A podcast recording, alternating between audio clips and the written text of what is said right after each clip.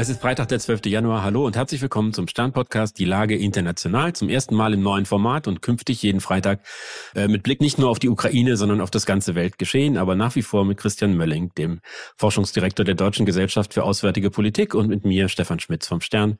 Guten Morgen, Herr Mölling. Guten Morgen, Herr Schmitz. Nun haben in der vergangenen Nacht die USA und Großbritannien Stellungen der Husi-Rebellen im Jemen angegriffen. Die sind mit Iran verbündet und haben schon damit gedroht, dass das alles schlimme Konsequenzen haben würde.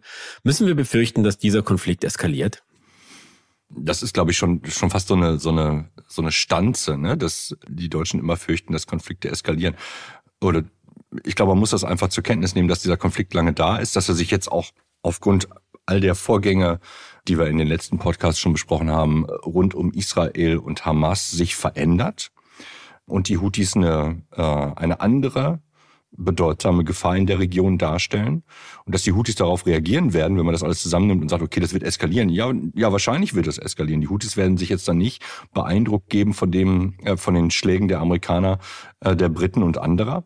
Ähm, das haben sie über die letzten Jahre nicht getan, was sozusagen der Hinweis ist, das läuft ja schon ganz lange, was, was wir da jetzt gerade sehen. Es ist, das einzige Neue ist, dass Deutschland auf einmal intensiver auf diesen Konflikt drauf guckt und wahrscheinlich gerade eine sehr steile Lernkurve hat mit Blick auf, ah, das ist alles vielleicht doch etwas komplizierter, als wir das bislang im Koalitionsvertrag und auch davor irgendwie festgelegt haben.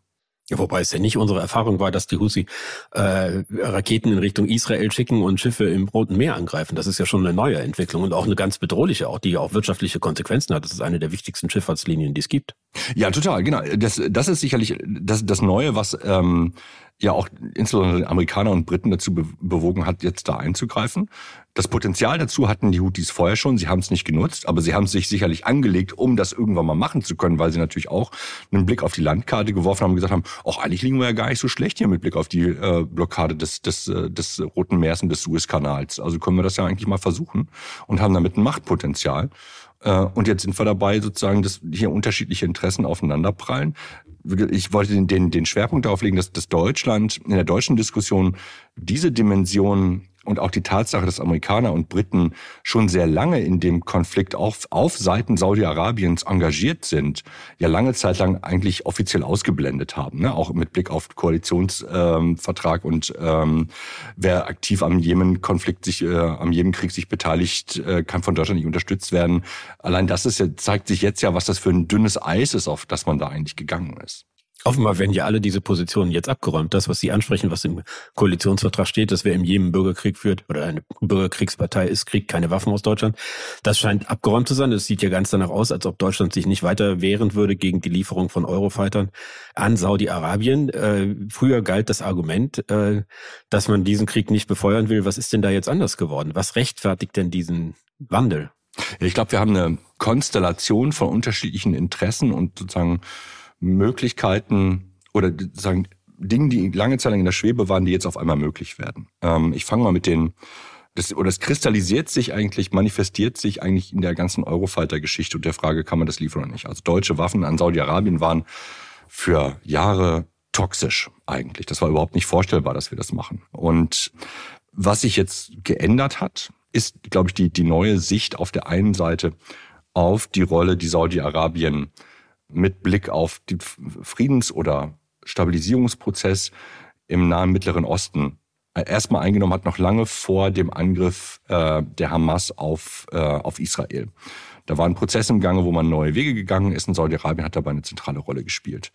Dann kommt jetzt eben mit dazu, dass die Saudis ähm, auf einmal nicht mehr die kompletten Bad Cups sind, weil sie eben geholfen haben, ähm, die Israelis zu schützen, dabei aber die Houthis angegriffen haben, weil von da teilweise die Raketen gekommen sind. So, und sagt oh ja, jetzt ist, ähm, dabei hat der Eurofighter vielleicht eine gewisse Rolle gespielt. Äh, das kann ich nicht einschätzen. Aber wir haben auch eine nationale Gemengelage. Der Eurofighter und das ist sozusagen eine industriepolitische äh, und auch ähm, Industriekooperationsperspektive, die da drin ist. Der Eurofighter ist ein Gemeinschaftsprojekt von mehreren europäischen Staaten. Die haben sich ganz am Anfang, als sie das Projekt begonnen haben, vor 100 Jahren mal geschworen, dass keiner die Exportbemühungen des anderen blockiert. Das hat Deutschland aber ganz, ganz lange gemacht. Insbesondere die Exportbemühungen von Großbritannien nach Saudi-Arabien. Großbritannien wiederum hatte einen Vertrag mit Saudi-Arabien, wo die gesagt haben, wir liefern euch den Kram. Und die Deutschen haben nicht geliefert. Das heißt, wir sind vertragsbrüchig geworden. Mit dieser Hypothek hat Olaf Scholz quasi angefangen. Ähm, und jetzt ergab sich, und das konnte man hier sozusagen in den Hinterzimmergesprächen in den letzten Monaten schon sehen, als äh, die, die Rolle Saudi-Arabiens sich schrittweise in der öffentlichen Wahrnehmung drehte und dann natürlich nach dem 7. Oktober noch viel, viel stärker, dass sowohl Politik als auch Industrie geguckt haben und gesagt haben, möglicherweise geht hier ein Fenster auf. Es ging so Testballons in, in, in Sprechblasen in Berlin hoch, wo man gucken wollte, hat sich die Stimmung gedreht. Und offensichtlich war es jetzt möglich, dass man sagte, okay, jetzt können wir möglicherweise dieses Thema Vertragsstrafe, aber auch vertrauenswürdiger Kooperationspartner Deutschland eigentlich abräumen. Mit immer noch der Möglichkeit des Kollateralschadens, dass natürlich auf Seiten der Grünen, wahrscheinlich auf Seiten der SPD, es Akteure gibt, die sagen, ähm, sorry, das hatten wir nicht vereinbart. Total verständlich. Ähm, ich will darüber auch noch kein endgültiges Urteil sprechen. Es bleibt eine risikoreiche Entscheidung. Ähm, aber ich glaube, das ist vor allem die Konstellation, die sich verändert hat, wo es auch sozusagen Push-Faktoren in Deutschland gegeben hat, wo man sagt, ja, wir sollten das nicht nur aufgrund der internationalen Lage machen, sondern wir haben auch für uns ein nationales Interesse, warum wir das machen. Sie haben sich jetzt sehr auf diesen Eurofighter-Fall bezogen. Zeigt er nicht auch in einem eher generelleren Sinne, dass sich da die Grundpfeiler deutscher Außenpolitik ändern, dass es eben nicht mehr um äh, wertegeleitete Politik geht, sondern um Interessen, dass man auf das, was man vorher groß geschrieben hat, nämlich dass es um äh, Menschenrechte geht, um, äh, um Demokratie, dass das alles keine Rolle mehr spielt, sondern dass es jetzt um Industriepolitik, um Sicherheit, um Kooperation mit europäischen Partnern bei künftigen Rüstungsprojekten, also eigentlich um klassische Interessenpolitik geht. Ah, ich, also ich bin da vorsichtig, ne? Also Schwalbe macht noch keinen Sommer dass man da jetzt dreht, ähm, das kann mit einer anderen Konstellation oder sehr überraschenden Entwicklung in der Region, kann man auch sagen, ja, okay, das war ein Fehler, wir kehren zur alten Linie zurück. Ne? Also auch die Industrie, die jetzt hier und da frohlockt, kam ja dann die, die klassische Schlagzeile, deutsche Industrie will jetzt und hast du nicht gesehen.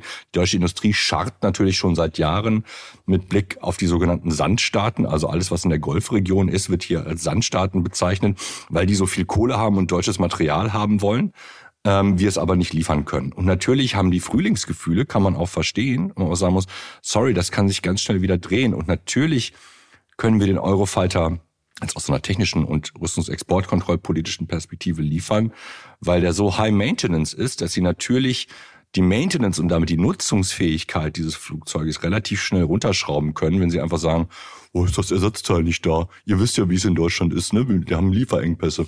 Also, dass man das technisch, aber auch politisch wieder dreht, ähm, da ist sozusagen mein, meine, meine Warnung an die Industrie, aber auch an diejenigen, die meinen, jetzt geht's voll von nach vorne los.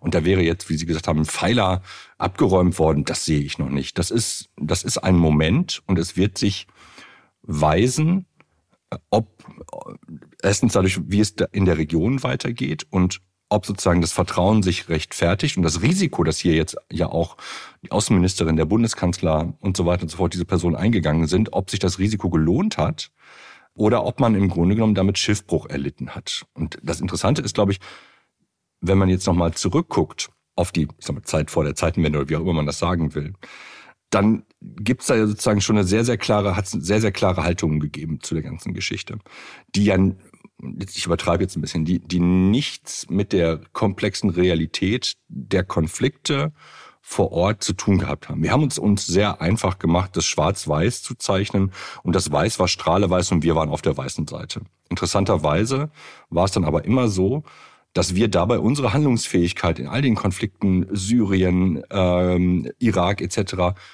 beschnitten haben. Wir haben ganz schnell eine moralische Position rausgehauen und gesagt, so muss es sein. Und dann haben andere gesagt, naja, vielleicht kann es auch ein bisschen anders sein. Und wir machen jetzt mal.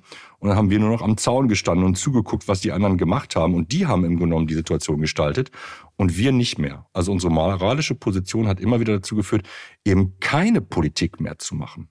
Sie haben das eben ausdrücklich auf die Zeit vor der Zeitenwende, also vor Beginn des russischen Angriffskrieges äh, in der Ukraine zurückgeführt und beschrieben. Sehen Sie es denn auch so, dass äh, in diesen Konflikten der Druck auf westliche Staaten größer geworden ist, äh, Partei zu ergreifen, sich auf eine Seite zu stellen und dann auch Waffen zu liefern und Kriegsparteien zu unterstützen, um eben nicht den Russen und den Chinesen und wem sonst das Feld zu überlassen, sondern um überhaupt als Akteur dort noch eine Rolle spielen zu können? Ja, ich glaube, da muss man auch sagen, die die Wahrheit ist es außer uns, dass ganz viele Staaten schon so machen. Ne? Dass das sozusagen, also aus, aus Sicht der Amerikaner, als auch die, der Briten, als auch zum Teil der Franzosen, ist das keine Frage und das ist der Unterschied zu Deutschland, von all in, nach dem Motto, wenn wir da unterstützen, dann müssen wir alles dafür tun. Es ist immer ein begrenztes Engagement, das diese Staaten äh, machen, die ja gleichzeitig mit uns in der Militärallianz sind, ne? also NATO. Ähm, die sagen, okay, das und das leisten wir hier, aber mehr wird es nicht werden.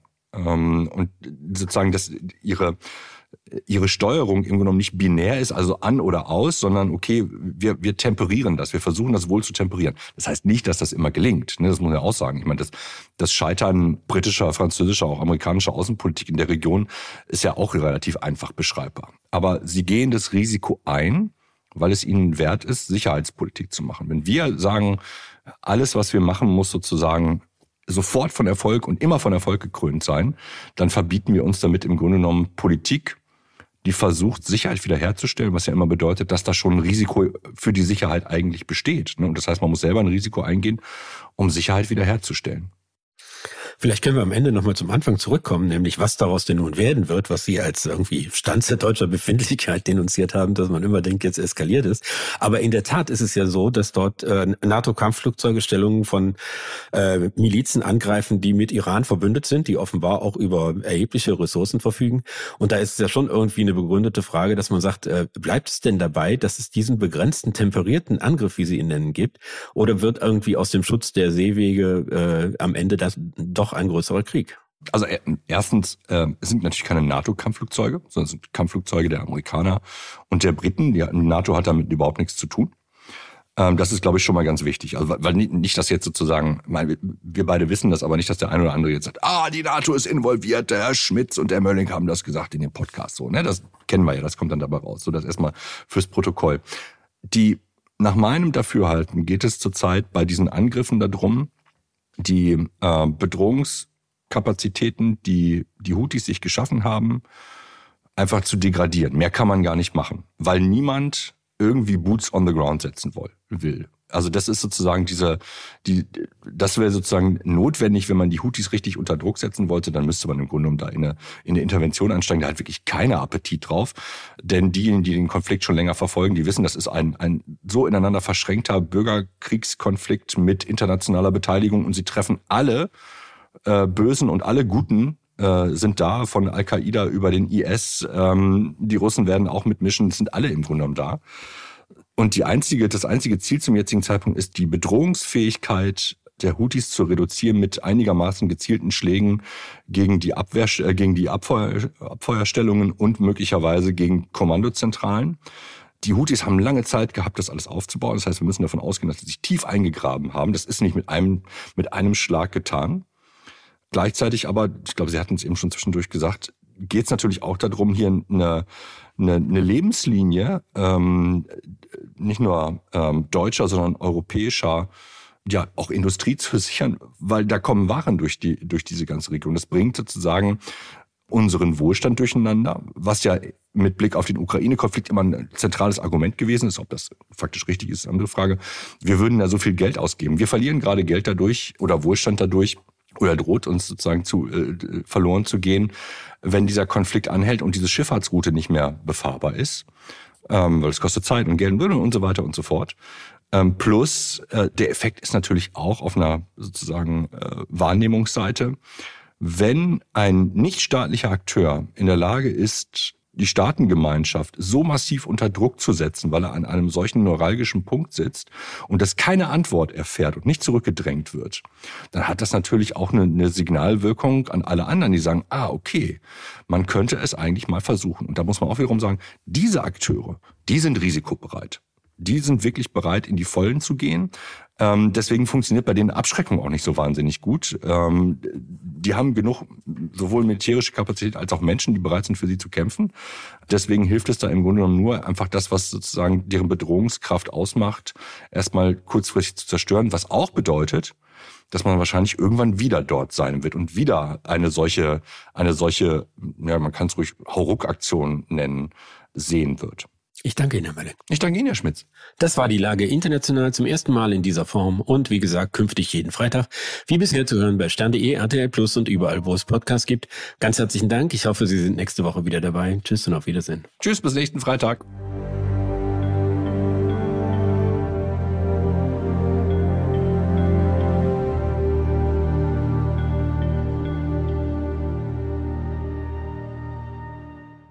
Dieser Podcast ist eine Produktion der Audio Alliance.